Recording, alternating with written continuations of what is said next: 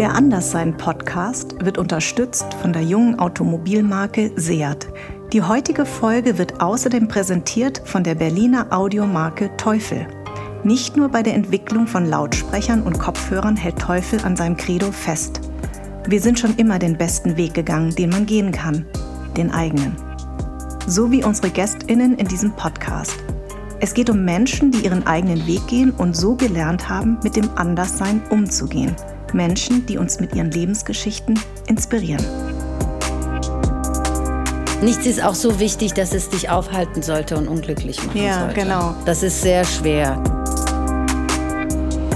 In der Pubertät stößt du ja auch vieles von dem, wie du aufwächst und den Sitten und wie die sind, weißt du so. Bei uns heißt es Torruf. Torruf heißt, ähm, wenn du an der Tür stehst, wirst du erstmal reingebeten, aber eigentlich hat keiner Bock auf dich, ja? ja. So. Die Flüchtlingswelle hat mich aber tatsächlich emotional sehr getroffen, weil ich tatsächlich zum ersten Mal meine Eltern gefühlt habe. Vor allem meinen Vater, weil mein Vater sehr, sehr lange gelitten hat.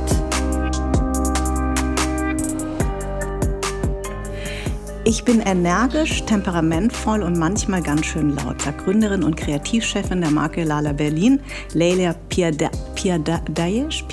Piadayesh. Pedayesh, ich habe immer ein ganz schönes, äh, schöne Pedayesh. Eselsbrücke. Ja. Peter Hirsch, weil das ist mir in München mal passiert, als ich ein Taxi gerufen habe. Ja. Meine ich, ja, Pedayesh. Und dann meinte er, ja, Frau, ja, Herr Pe nee, Frau Pedayesh. Ich so, ja, Peter Hirsch, ja, ja, super, Peter Hirsch. Ab seitdem ist das die Eselsbrücke, Peter, Peter Hirsch. Hirsch. Und das, wenn du das leicht aussprichst, dann bist du da. Pedayesh. Pedayesh. Sehr gut, weil ich sage immer, mein Nachname ist ja Fanti und meine Eselsbrücke ist Fantasie.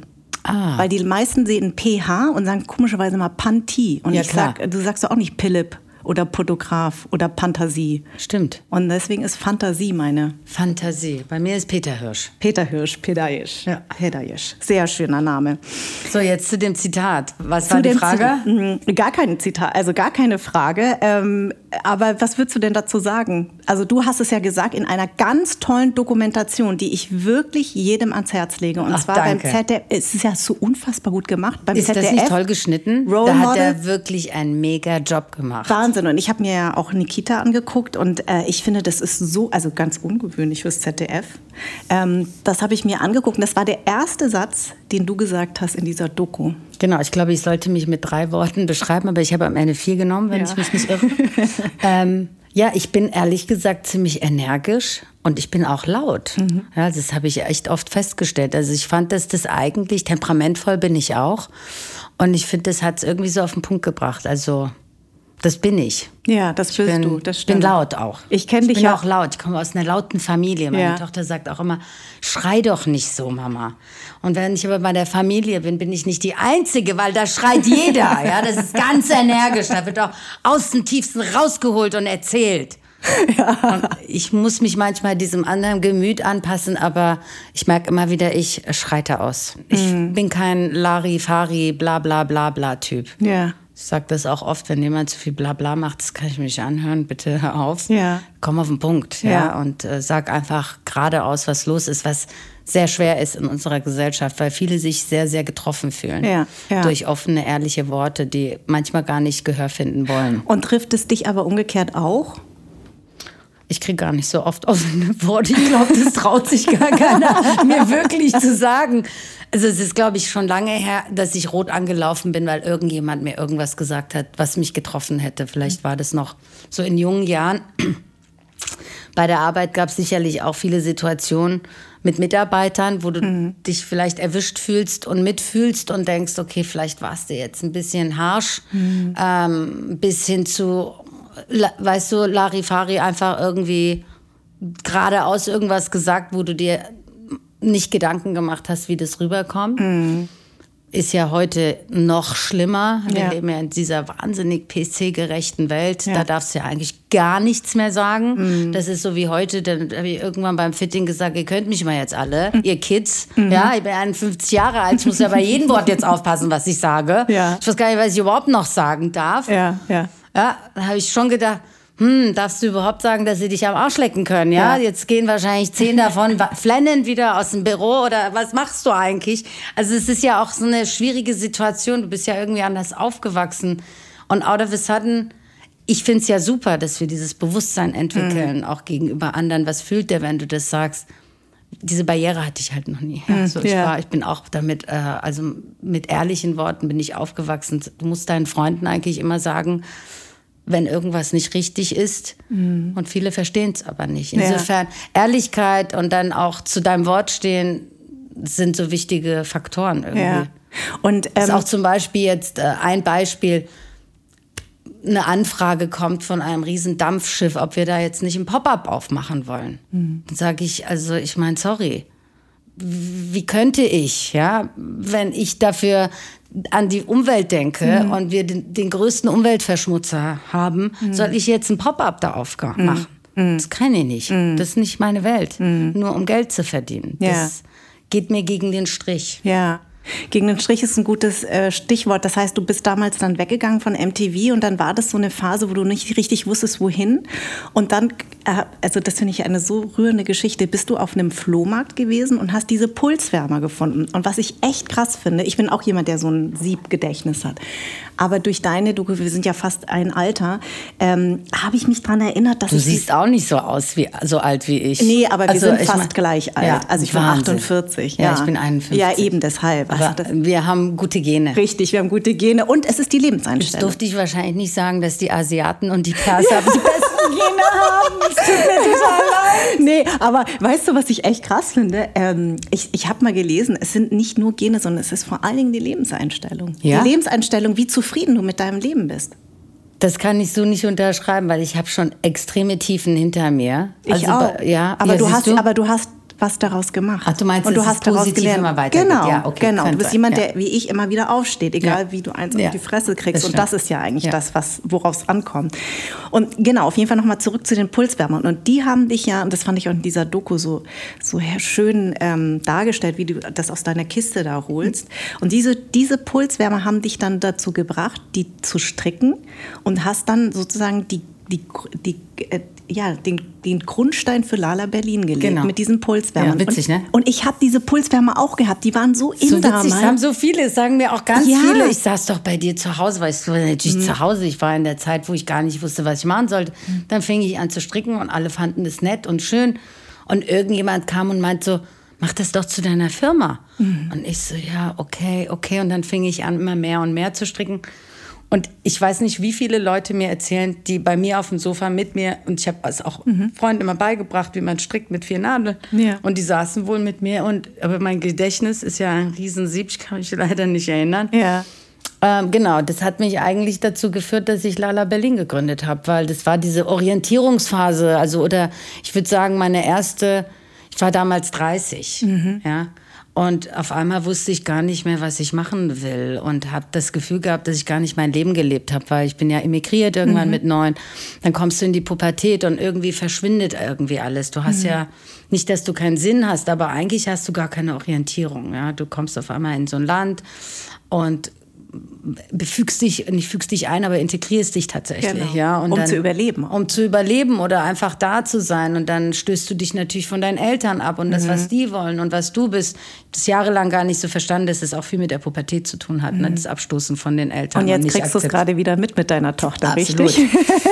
ähm, was ich aber spannend finde, ist, dass du gesagt hast, du hast dich mit 30 äh, befreit. Kam denn trotzdem nichts von deinen Eltern? Weil als du mit diesen Pulswärmern anfängst, ich meine, damit können doch deine Eltern erstmal gar nichts anfangen. Gut, meine oder? Eltern waren jetzt natürlich ein ganz schön weites äh, Stückchen weg von mir. Die waren mhm. in Wiesbaden. Mhm. Ich glaube, also es war, das, ich habe meinen Vater angerufen, als ich entschieden habe, bei MTV aufhören zu wollen. Und ich habe das ja dann fallen lassen, habe ich angerufen, habe gesagt, wisst ihr was, ich mache jetzt, was ich will. Mhm. Ich habe jetzt aufgehört, es gibt jetzt keinen festen Job, ich weiß auch nicht, wie es weitergeht. Mhm. Und da gab es diesen einen Schlüssel, dieses Schlüsselerlebnis oder diesen Satz, den ich immer noch im Ohr habe, obwohl mein Gedächtnis wirklich ein großes Sieb ist. Ja. Und er meinte, Hauptsache, du bist glücklich. Wow. Hauptsache, du bist glücklich. Ach, toll. Hauptsache, dir geht's gut. Und das habe ich äh, mit 13 nicht gehört, mit 15 nicht gehört, mit 16 nicht gehört. Als ich äh, in die Theater AG wollte, sollte ich lieber äh, nicht IT-Technik, wie heißt denn das damals? Informatik machen, mhm. weil das mhm. ist die Zukunft. Mhm. Und weißt du, so immer, mhm. egal was ich machen wollte, ja. war immer so, ne, so, so eine Barriere. Ja. Und das war das erste Mal, wo auf einmal so Hauptsache, du bist glücklich. Krass, aber wo, woher kam das? Ich denke, dass er auch ein Stück weiter war in seinem Leben Aha. und natürlich auch ein anderes Bewusstsein hatte, mit dem Verkrampfungen wie irgendwas zu weißt du, er zu sein ist, hat. ist ja auch sehr, also mein Vater ist zum Beispiel sehr strikt gewesen oder mhm ist auch beim Militär im Iran gewesen mhm. und war so ein, war jemand, der immer sehr hart für sein Leben gearbeitet hat, diszipliniert, mhm. ja.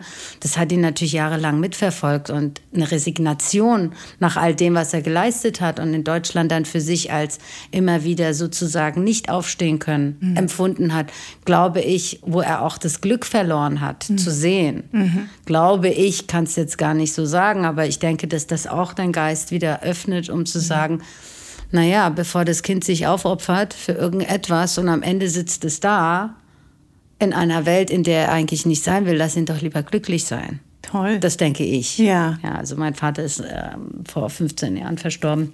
Ja. Auch etwas, was ich oft gemerkt habe bei ähm, Immigranten aus dem Iran, die kriegen dann irgendwann Stroke, also äh, ähm, ähm, Gehirninfarkte. Ja, äh, genau. Ich habe immer das Gefühl, da ist die, die, die, das presst alles so und dann mhm. Peng, und dann macht's mhm. Peng. So.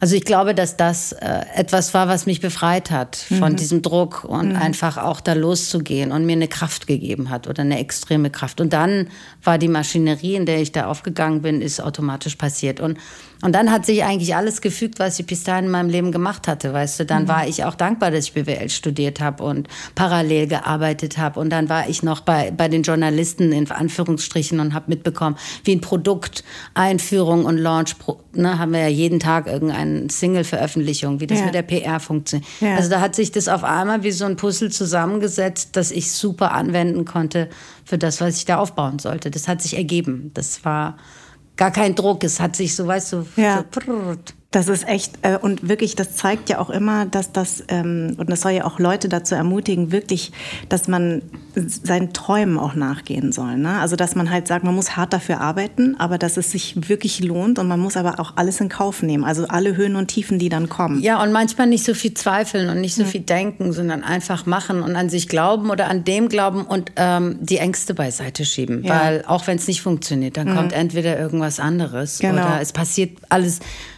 die Buddhisten, die sind ja auch so, es ist alles mhm. gut. Ja, genau, ja? genau. Wir kommen und gehen, wir sterben. Richtig. Also nichts soll dich aufhalten, alles im Fluss. Es wird es schon nicht, passieren. Nichts ist endlich, ne? Ja. Und weißt du aber... Ähm, nichts ist auch so wichtig, dass es dich aufhalten sollte und unglücklich machen ja, sollte. Ja, genau. Das ist sehr schwer. Das, das ist, ist, einfach sehr, viel, sehr schwer. Weißt du, das ist immer so gesagt und bis du herausgefunden hast, auch heute hast du mhm. Zweifel. Auch mhm. heute bin ich manchmal komme ich in meine Krisen, ja. Mhm. Vor allem jetzt in meinen Wechseljahren. Mhm. Also da stürzt wieder die ganze Welt in einem zusammen und die Ängste kommen. Aber trotzdem, wenn du das irgendwann gelernt hast, fängst du immer wieder an. Hast, dir fehlt nichts. Mhm. Es ist eigentlich alles in Ordnung. Du brauchst eigentlich nicht viel.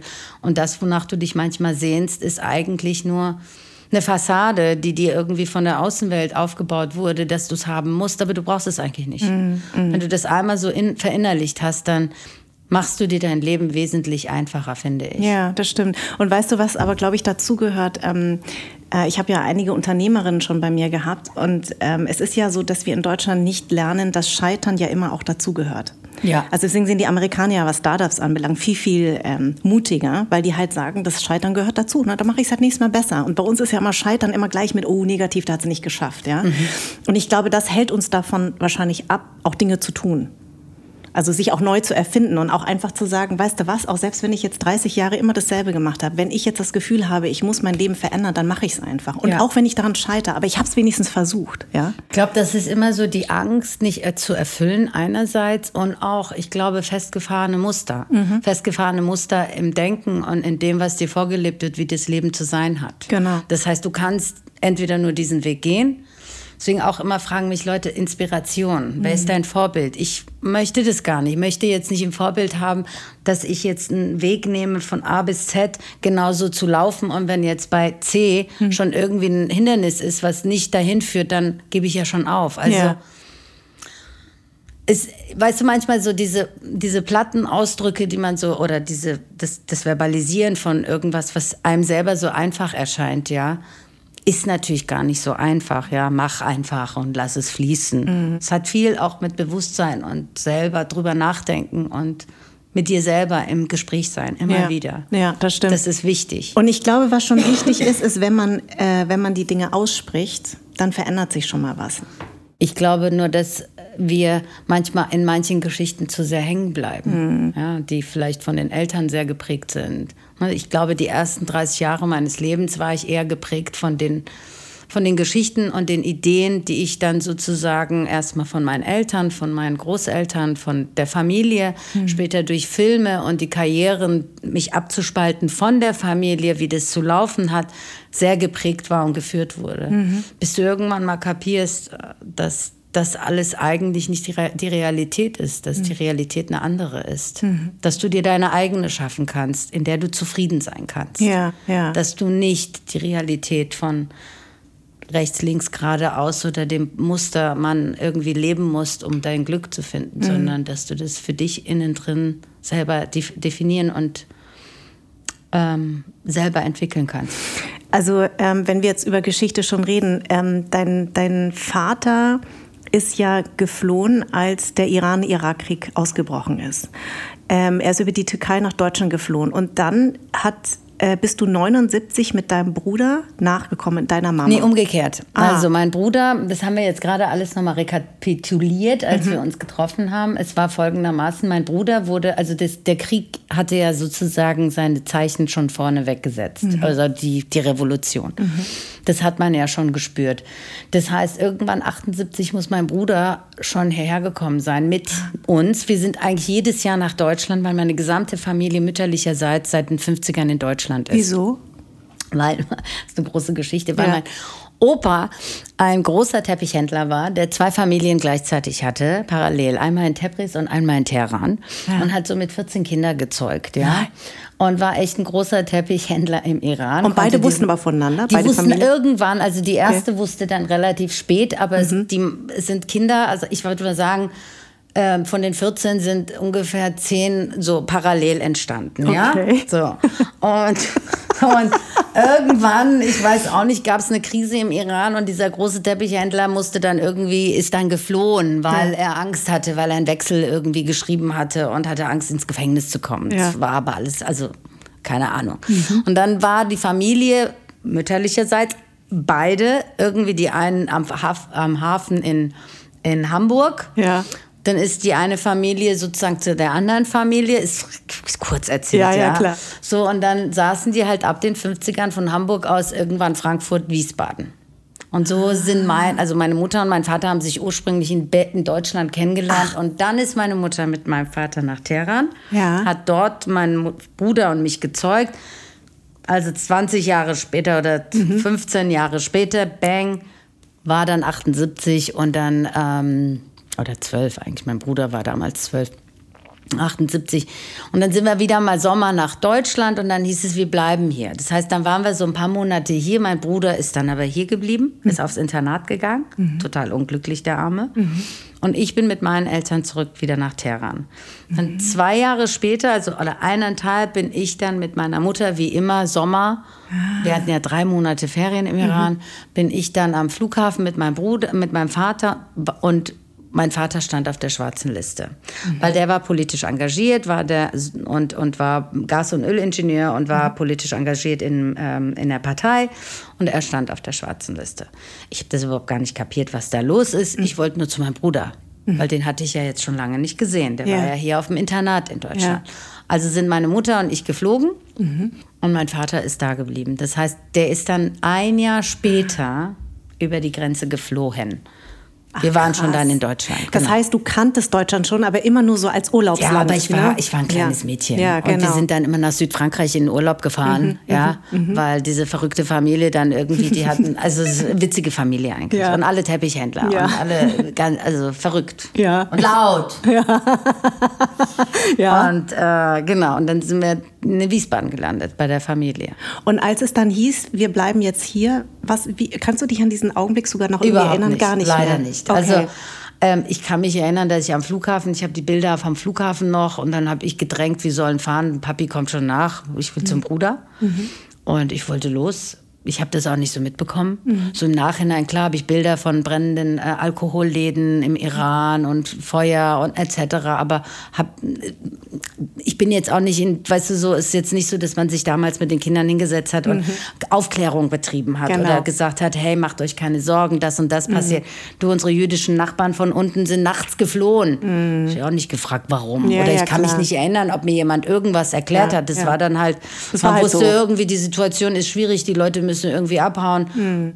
Also, mhm. so das ist, wenn ich mir manchmal jetzt so Kriegsfilme angucke, wo die dann äh, das weiß ich gar nicht. Also bei mhm. mir war es jetzt nicht so, dass mir viel erklärt wurde. Ja. Mhm, mhm. ähm, und dann stand ich halt hier und dann habe ich mich eingewuselt.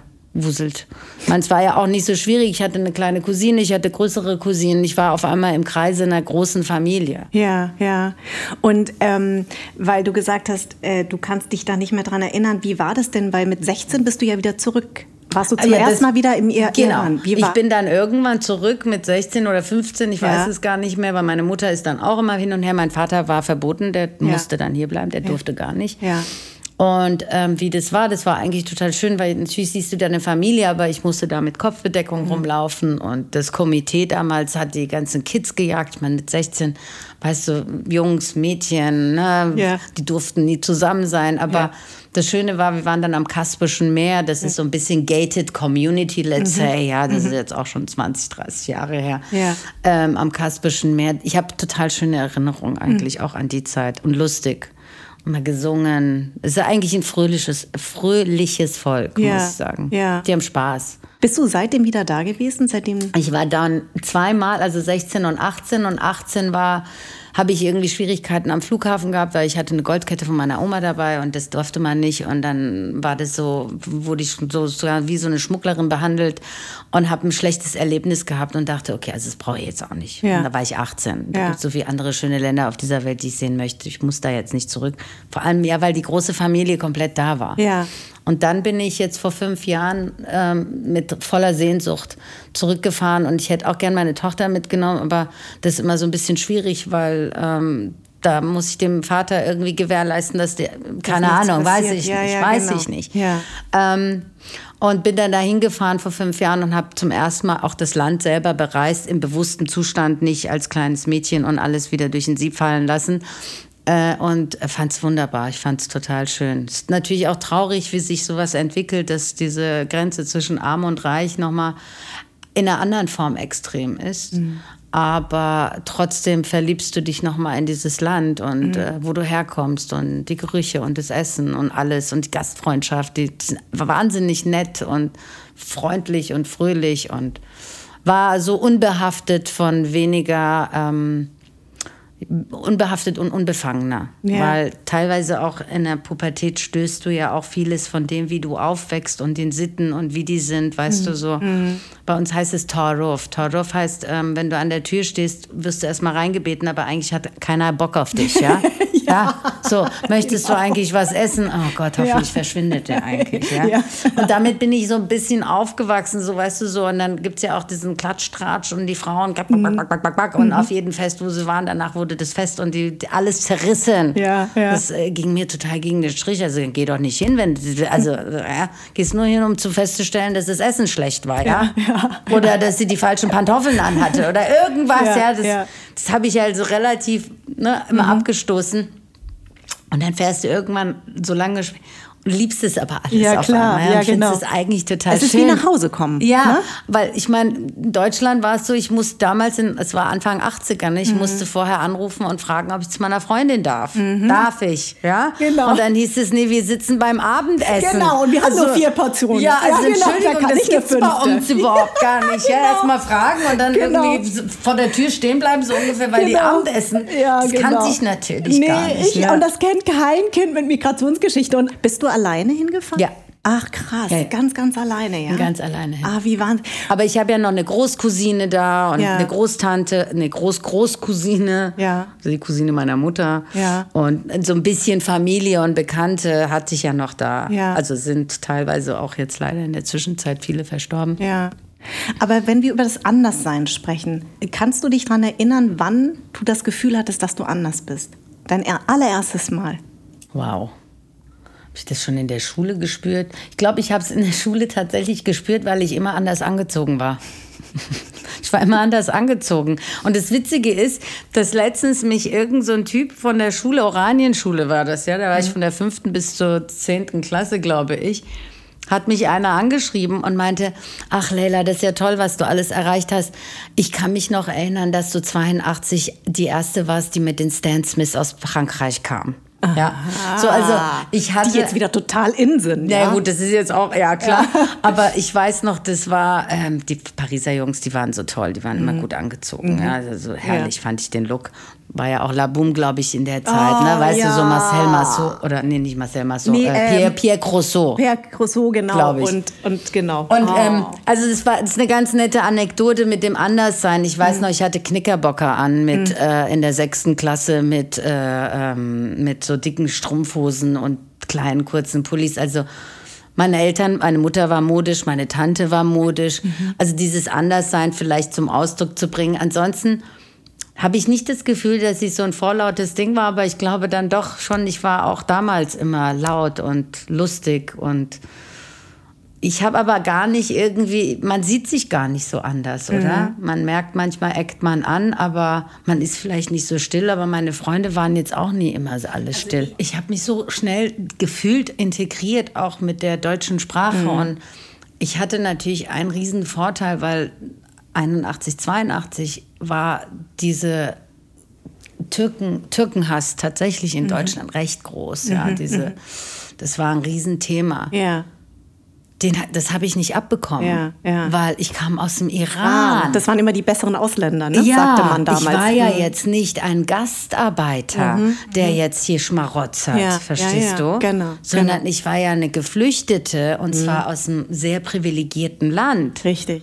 Und ich war eigentlich, also ich habe mich eigentlich immer ziemlich gut aufgehoben gefühlt. Mhm. Das Anderssein, ich glaube, das ist tatsächlich diese ersten drei Worte, die ich da so über mich beschreibe. Das mhm. ist, glaube ich, dieses laute mhm.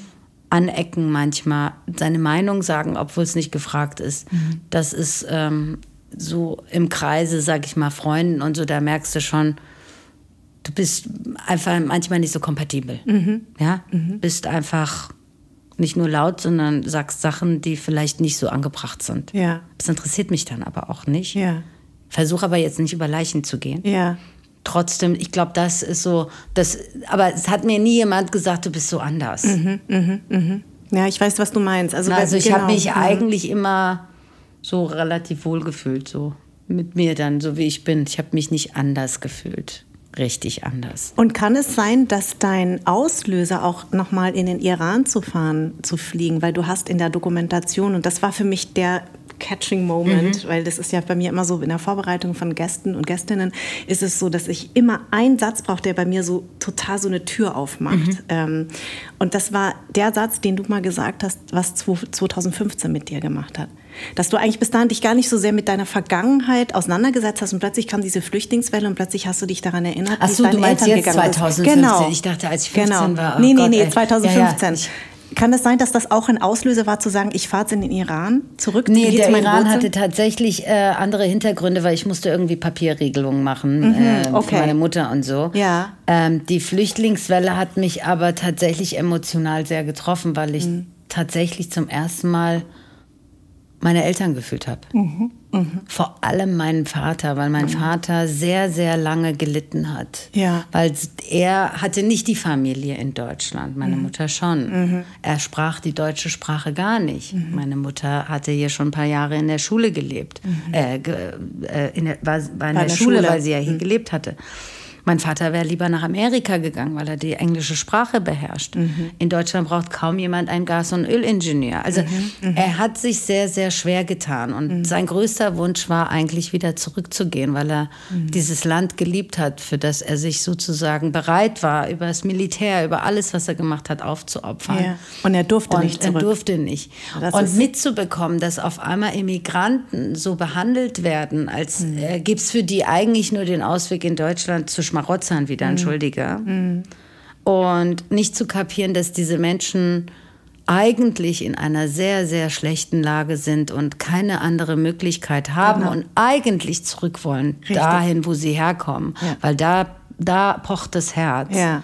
Das hat, das hat bei mir extrem was bewegt. Ja. das war so, wo ich dachte, das, das muss eigentlich in diesen Menschen vorgehen. Die Ja. kommen nicht einfach nur her, weil alles hier besser ist und weil sie das soziale, äh, den sozialen Staat ausnutzen wollen und weil sie irgendwie alles. Nein, die kommen, weil sie kriegsgeflüchtet sind, weil Ja. es irgendwie nicht mehr funktioniert für die und Genau. weil sie keine Aussicht mehr auf etwas haben, wo sie auch dran arbeiten können, aktiv, Mhm. um es zu verändern. Ja, richtig. Also auch jetzt diese, die armen Menschen aus Mhm. der Ukraine, die sozusagen, wie viele Schicksale man gehört hat, Ja. die einfach echt das Herz zerbrechen, ja, Ja. von, von, egal, ne, also von Menschen, die noch nicht mal das Licht der Welt erblickt haben, Mhm. ja, bis hin zu welchen, die sich gerade alles aufgebaut hatten und komplett bombardiert wurden, Genau. Mhm. bis egal was. Ich meine, das ist ja so tragisch. Ja.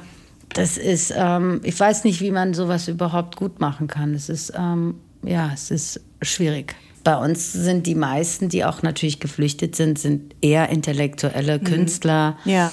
Kommen alle aus dem eher anderem natürlich, äh, klar, musstest dir das auch natürlich irgendwo leisten können. Genau. Überhaupt den, Ja. den Ritt. Ja, genau. Also entweder über den Flieger oder wie mein Vater halt über die Grenze. genau. Also mit dem Esel. Und ähm, natürlich hat mich diese äh, Flüchtlingswelle auch wahnsinnig ähm, berührt und mich berührt das auch, wie natürlich jetzt was mit Afghanistan Ja. ähm, passiert. Und das ist wirklich schlimm, weil das erinnert mich sehr, sehr vieles an Vietnam. Eben ne? die Leute, die auf der vietnamesischen Seite die sind für die ja echt Amerikaner. gebeutelt. Seit wie vielen Jahren? Ich weiß gar nicht. 30 Jahre, 35 Also- Jahre? Dann kommen die Amis, dann kommen die Russen, dann kommen die Richtig. anderen, dann kommen die, dann Es kommt der eine, dann schlimm. kommt die Taliban, Genau. dann kommt die, dann kommt der. Ich weiß Ja. gar nicht, wie diese armen Menschen überhaupt überleben. Ja, ist Wahnsinn, ne? Oder? Ja. Ich also- meine, ich weiß gar nicht, wo die überhaupt noch so eine Sonne sehen Ja, können. genau, Die sind genau. ja total gebeutelt. ja, genau. Eben. Das ist echt tragisch. Ja, und ich finde auch, wenn man so dieses ganze Weltgeschehen dann durchblickt, und man Mhm. durchblickt es ja leider nicht, ne? wir werden ja ständig verarscht, hat man ja das Gefühl, aber wenn man sieht, wie, wo, was, wer, wem alles, dann, weißt du, dann die Taliban wurde von dem unterstützt, dann wieder von dem, dann gegen die.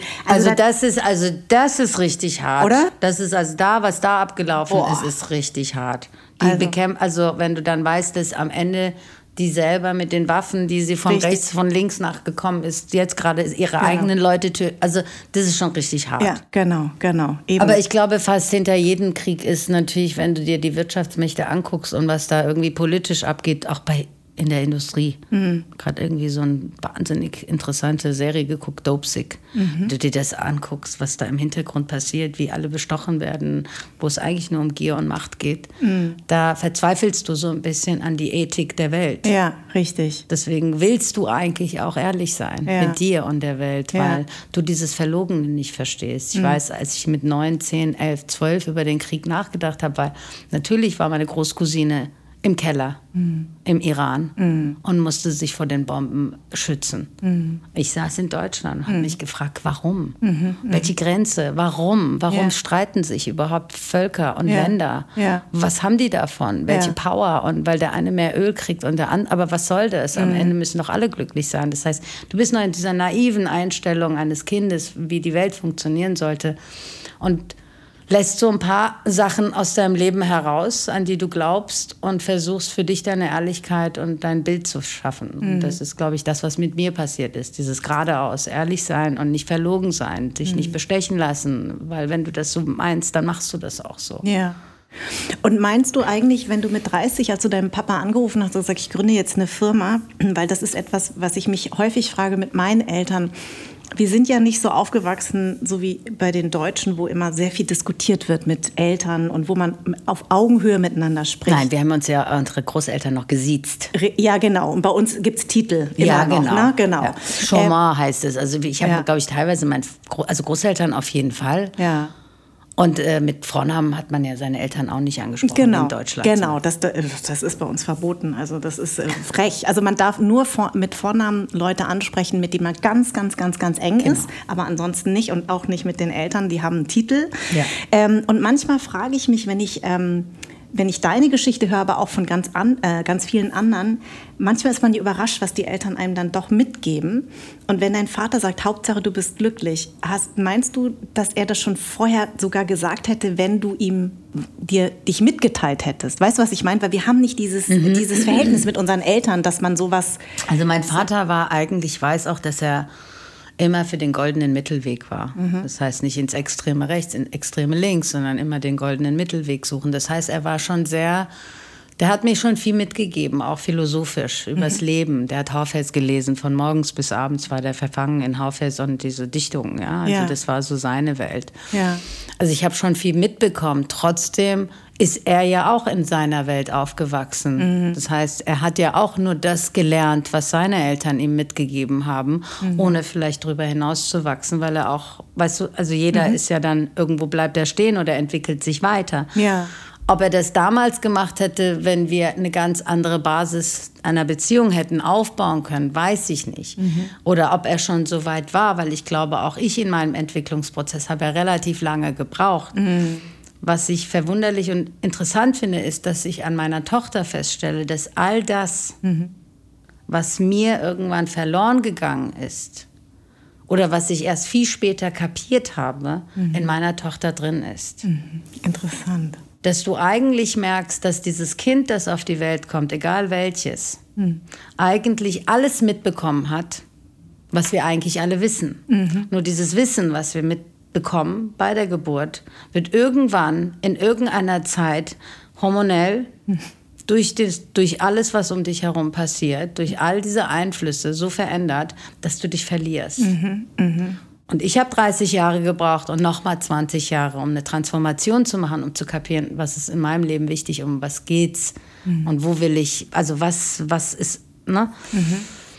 Und, und äh, mich frei zu machen von diesem Druck und ja. der Last der Gesellschaft und das, was meine Eltern mir mitgegeben haben, auch denen zu verzeihen, dass sie vielleicht vieles nicht so gemacht haben, wie ich es erwartet habe. Weil wenn du ein Kind bist, denkst du ja, das sind die Vorbilder und die mhm. machen alles richtig und verzeihst denen lange ihre Fehler nicht, weil du es dann doch nicht richtig fandest. Mhm. Bis du das kapierst, dass die genauso ein Kind waren, genauso verloren waren und vielleicht durch irgendeine Art und Weise der Erziehung zu dem geworden sind, wie sie sind. Das dauert lange. Ja. Ja. Und ob mein Vater damals mit mir diese Gespräche hätte führen können, ich weiß es nicht. Mhm. Ob er das auch an so einem Level schon mal, also überhaupt dann war, zu dem Zeitpunkt, wo ich 15 war. Mhm. Vielleicht, aber natürlich hatten wir niemals, weil er war halt der Vater, mhm. die Respektperson. Und wenn du irgendwas Falsches gesagt hast, dann gab es Ärger. Ja? ja also, ja. Oder das und das wurde verboten. Man hat ja nur mit Verboten gelebt. Ja, ja, ja genau, also, genau. Ist jetzt nicht so, also ich meine, ich musste bis, bis 18, also musste ich sagen, wo ich hingehe und nicht hingehe. genau, ja? Also genau. mit 14 durften alle in der Disco bleiben. Ich musste Richtig. um 7.30 Uhr nach Hause. genau, ich ja? auch. Genau. Ja, und meine Freundin durfte bis zum 10. Ich bin dann natürlich irgendwann aus dem Fenster abgehauen. Ja, genau. Ich bin dann immer, wir haben Gott sei Dank Parterre gelebt, ja. Und ich bin, ich bin fast immer aus dem Fenster abgehauen. Ja, ja. Ich durfte nichts. Ja, ich durfte ja. nichts. Genau. Das heißt, äh, ne, das baut ja kein Vertrauen und irgendetwas auf, wo eine Kommunikation entstehen kann, sondern mhm. das ist ja weggehen. Einfach mhm. immer sich so wegdrücken und eigentlich mit der Familie nicht viel zu tun haben wollen, mhm. weil ich darf ja nichts. Ja, genau. Ja das war vielleicht das Anderssein, dass ich gemerkt habe, in der Familie, ich bin anders, mhm. weil ich kann mich nicht fügen und ich kann mich da auch nicht so, finde es auch irgendwie nicht so cool, so irgendwie mich zu ducken und immer alles zu allem Ja und Amen zu sagen. Mhm. Das macht dich ja vielleicht auch heute so erfolgreich, weil deine Firma, fand ich auch interessant, du hattest am Anfang, glaube ich, nur Frauen in deiner Firma. Ja, wie kam das? Also, es kam auch so was Automatisches. also es war nicht jetzt gendermäßig, dass du nein, gesagt hast, nein, und ich nein. muss jetzt Frauen besonders fördern. ich finde es ja immer alles total schön, aber ich, weißt du, so natürlich, wie ich mit mir und dem umgegangen bin und auch dem Aufbau der Firma, weil ich oft auch gefragt werde, wie das ist als Frau in der Position, in der ich mhm. bin. Ich habe mir nicht so viel Gedanken darüber gemacht. Mhm. Ich habe das auch nicht so gespürt, wie zum Beispiel natürlich überhaupt von Männern unterdrückt zu werden, weil ich habe einfach mein Ding aufgebaut. Ja. Ja. ja. Klar habe ich später bei so Investoren und so Jungs, so, mhm. weißt du, Schaumschläger nenne ich die ganz gerne. Mhm. und natürlich gesessen und die saßen mir gegenüber und haben gesagt, du, so Business Angels, oh wow, I love them. So, hey, ich weiß, ich kann dir helfen. Oh wow, danke, bist total verzweifelt nach dem dritten Jahr, brauchst du irgendwie Kohle, weiß ja. nicht, wo dir dein Kopf steht und wie du die Kohle hinkriegst und wie du ja. das alles hinkriegst. Ich helfe dir. Ja. Und weißt du, Management, bist schon überfordert, jetzt hat die Grenzen erreicht, ne? Und dann kommt der Typ und so, ja, ich helfe dir. Ja, was machst du denn dann so? Ja, also ich kann, ich nehme 30 Prozent deiner Firma, unterstütze dich ab und zu so. Also ich übertreibe jetzt natürlich, ja. ja. Klar. Und äh, ich versuche dir Kohle zu beschaffen.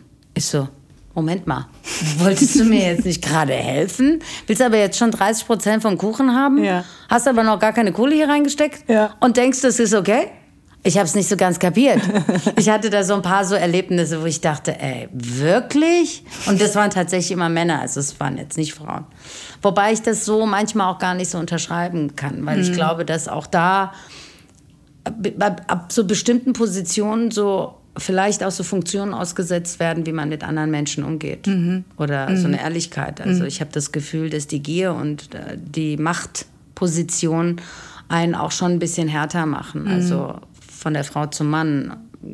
Manchmal in bestimmten Sachen habe ich das so erlebt. Ja. Für mich. Ja.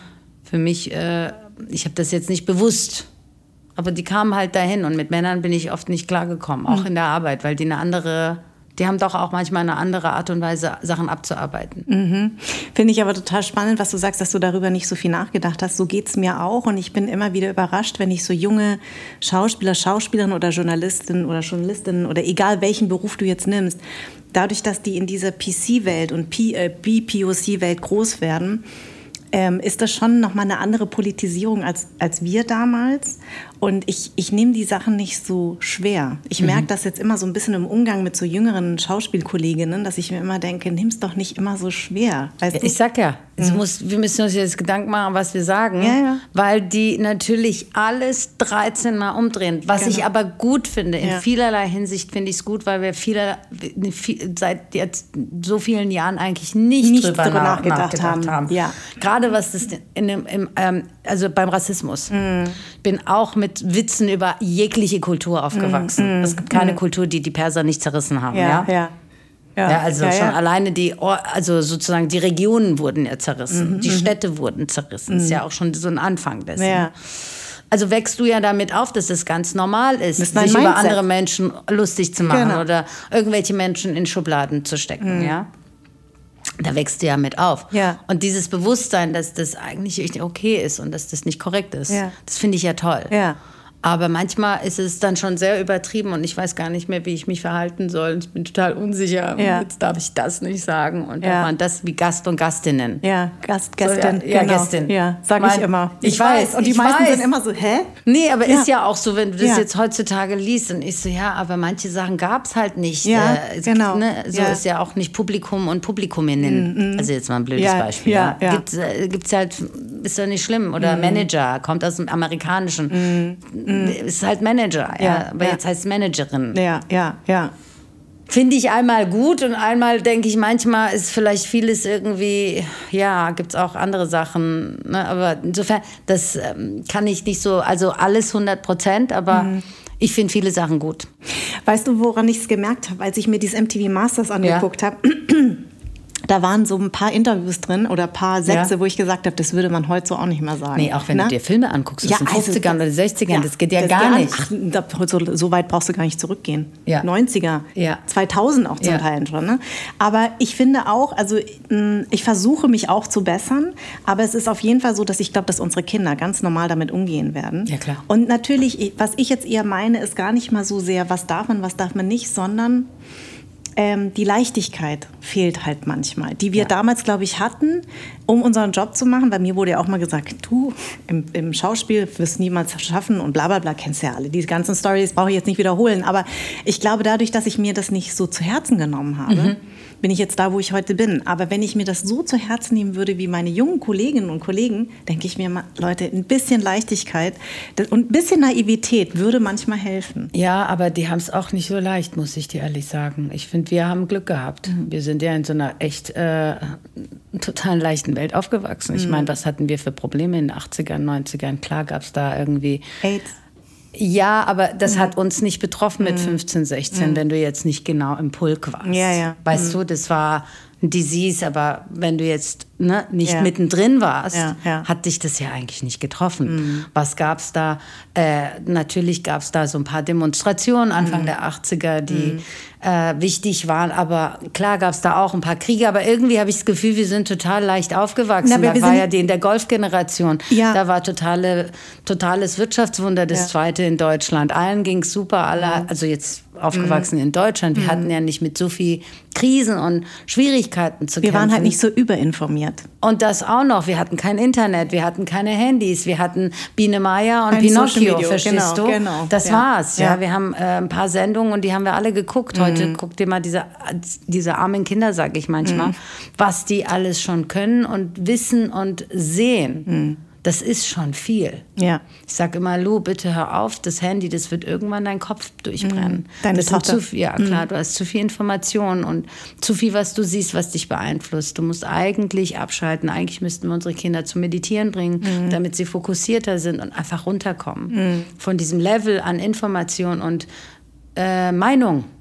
Ja, und jeder hat ja auch eine Meinung heutzutage. Ja, ja. Das und du wirst bewertet, sehr ja, viel. Ne? bewertet und die Meinung. Also egal, was du machst, kriegst du ja irgendwie der, entweder einen Shitstorm oder ist alles positiv oder das ist schlecht oder die können gar nicht so leicht sein. Ja. ja also ich merke das an meine, an meinen, also an den Kindern, die sind gestresst von der Schule. Mhm. Ja, die sind gestresst.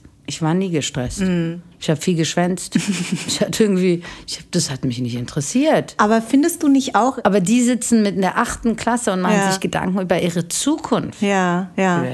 Aber weißt du, was ich manchmal glaube? Ich ähm, habe ja diese Diskussion auch häufiger und ich glaube aber trotzdem, oder vielleicht ist es mein naiver Gedanke, dass ich sage, jede Generation hatte seine Herausforderungen. Ja? Also in den 70er war es die RAF, die Bedrohung der RAF, der Linken. Ich glaube, wenn du es so siehst, Krisen gab es schon immer. Ich glaube, dass jede Generation seine Herausforderungen hat und jede ältere Generation guckt zurück und sagt, ja, aber wir hatten es damals eigentlich schon ein bisschen leichter oder es war nicht so schwer oder natürlich die Nachkriegsgeneration ist mir schon klar, ne? aber Ja.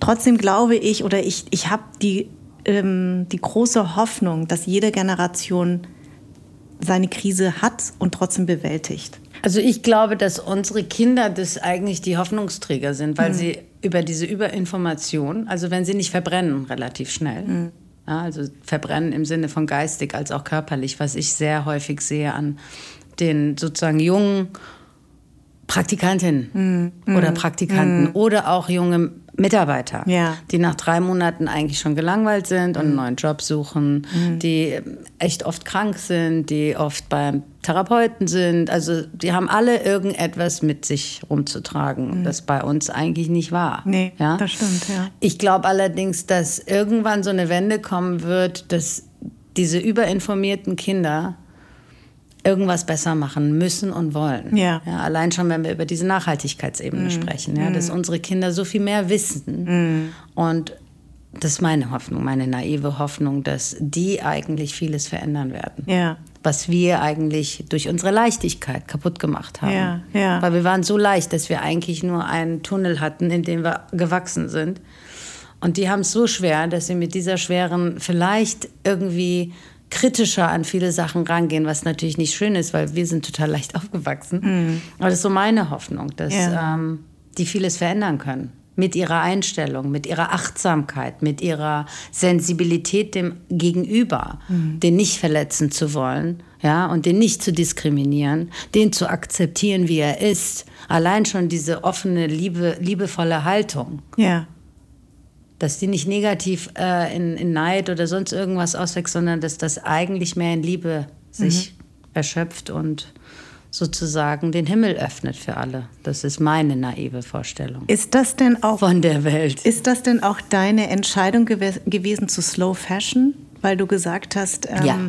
Nachhaltig Ja. und ja. Ich habe ja angefangen mit dem Stricken und es war irgendwie, dachte ich, so, so merkst du den Wert von irgendetwas. Und als ich das dann, also am Anfang hatte ich ja nicht so viel Gedanken drum gemacht, aber als ich mir angefangen habe, Gedanken zu machen, was mache ich da und was will ich, war es auch relativ klar, was ich nicht will, ist äh, in jeder Stadt irgendwie ein Pop-up, also in jeder Stadt überall vertreten zu sein. Auch damals schon wusste ich, okay, also wenn du dann irgendwie, egal wo du hinfährst, wenn alles gleich aussieht, ist es langweilig. Ähm, und auch die Art und Weise, wie sozusagen der Markt systematisch von den großen Ketten kaputt gemacht wurde, es hat mir wehgetan. Ich bin mhm. doch ein bisschen traditionell und versuche an Sachen, bestimmten Sachen festzuhalten.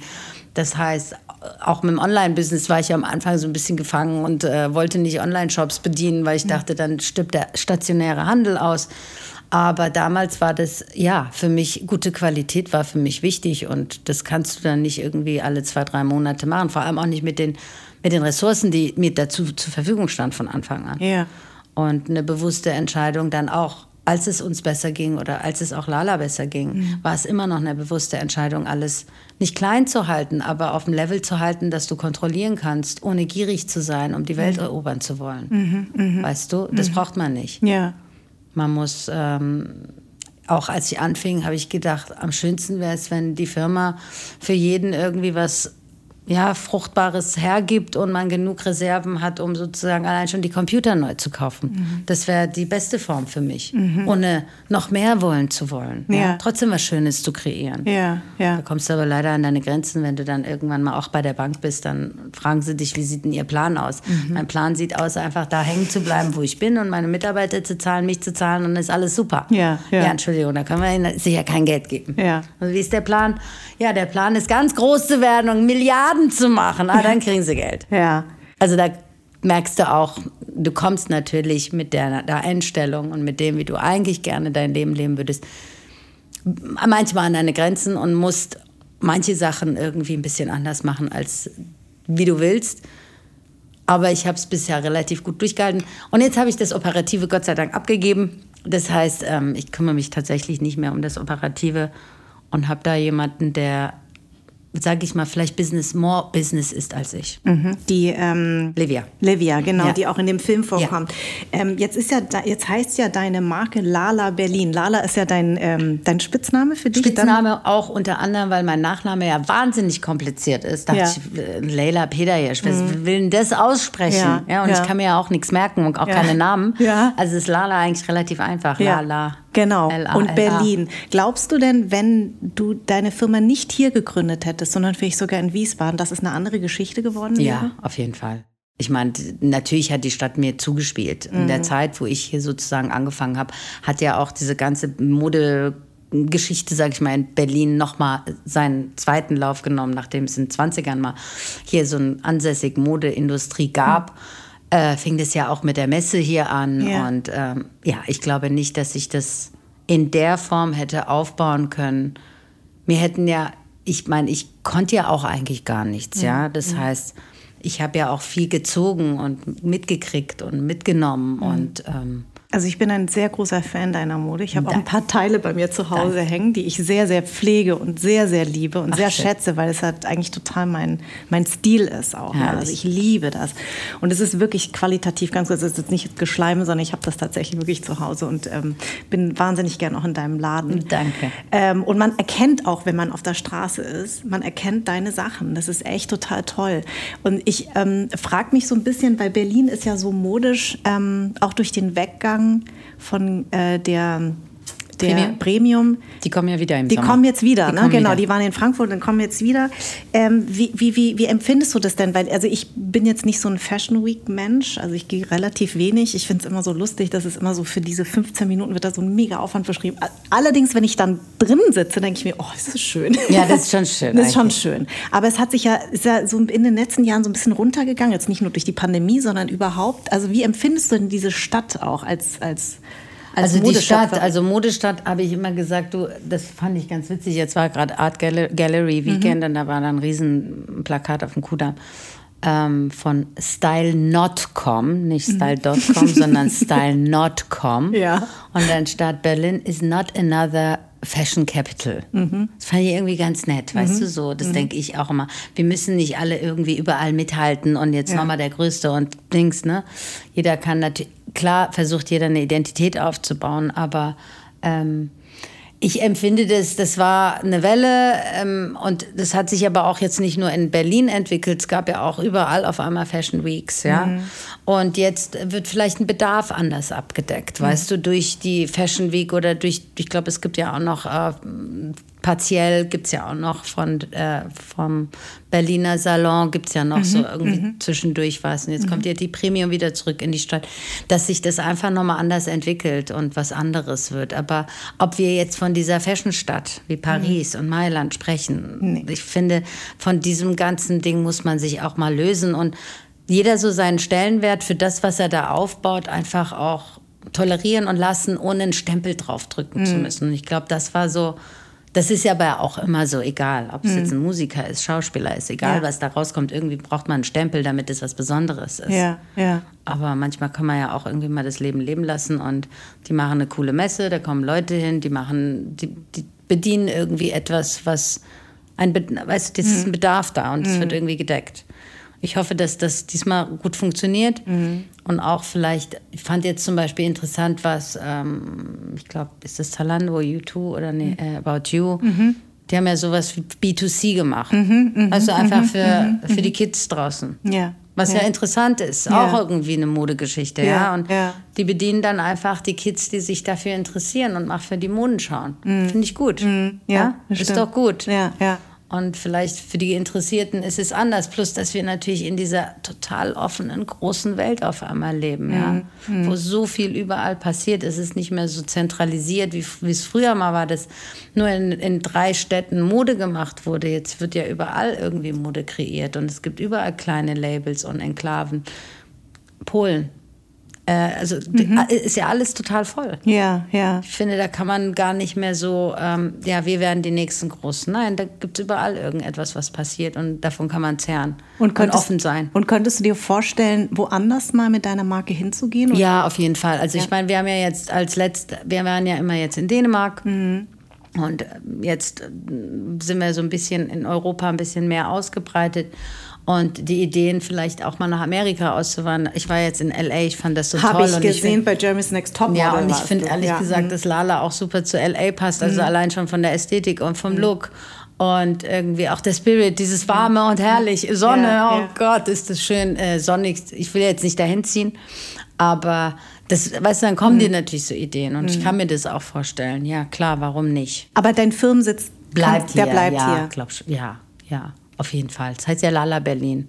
Ich sage immer, das kann ja nicht Lala. Wobei, Wobei man, man weiß es ja nicht. Weiß, ne? Man weiß es nicht. Aber ich, also jetzt in den nächsten Jahren ist es eigentlich gedacht, hier zu bleiben.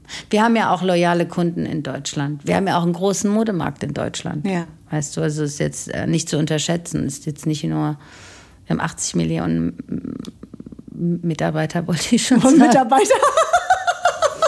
So groß ist deine Firma schon Ganz 80 groß. Millionen. Ja, aber es sind ja 80 Millionen Einwohner hier in Deutschland. Wenn du auch nur 10 Prozent erreichst, ist das recht viel. Ja, das stimmt. Im Gegenzug zu vielen anderen Ländern. Ich würde gerne mit einem Zitat bei dir enden, was ich auch wunderschön finde. Und ich fand dieses Gespräch so wahnsinnig toll. Also vielen, vielen Dank für diesen Einblick in dein, in dein Seelenleben auch. Du hast gesagt über deine Pulswärmer, du stellst etwas her mit deiner eigenen Hand. Und das hat eine, eine andere Wertigkeit. Und ich finde, damit enden wir bei diesem wunderschönen Podcast. Danke vielen, dir. Vielen Dank. Danke dir. Anderssein ist eine Produktion der Farn und Pracht Company. Idee und Konzept stammt von mir, Redaktion Anja Prinz und ich, Schnitt Anja Prinz, Soundmixing und Editing Henry Uhl, Redaktionsassistenz Saskia Schildwach, Musik Perry von den Beethovens und zuletzt möchte ich mich bei alle, die diesen Podcast unterstützen, bedanken.